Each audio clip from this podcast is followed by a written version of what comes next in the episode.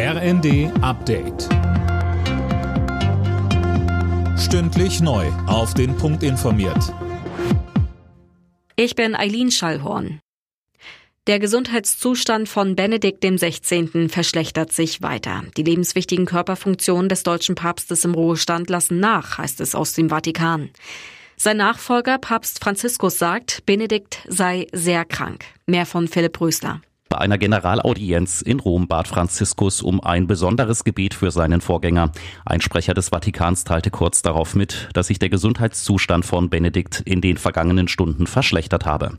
Der 95-Jährige war bereits vor fast zehn Jahren aus gesundheitlichen Gründen von seinem Amt zurückgetreten.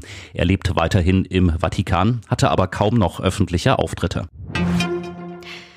Den angekündigten Stopp von russischen Ölexporten nimmt die Bundesregierung gelassen. Das hat für Deutschland praktisch keine Bedeutung. Die Versorgung sei gesichert, heißt es aus dem Wirtschaftsministerium.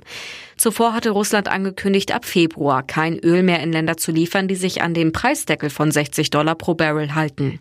Auf den hatten sich die EU, die G7-Staaten und Australien geeinigt.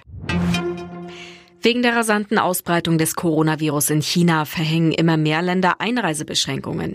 Nach Italien, Japan und Indien haben jetzt auch die USA eine Testpflicht für Reisende aus der Volksrepublik angeordnet. Mehr von Philipp Nützig.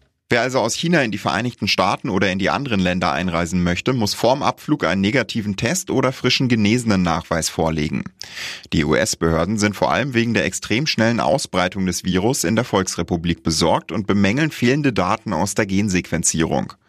Neue Varianten lassen sich so nur schwer feststellen. Nach heftigen Protesten hatte Peking seine strenge Null-Covid-Politik Anfang Dezember beendet.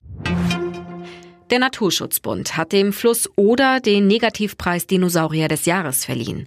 Aktueller Hintergrund ist das große Fischsterben in diesem Jahr. Die Oder stehe beispielhaft für die kritische Situation an vielen anderen großen Flüssen in Deutschland. Alle Nachrichten auf rnd.de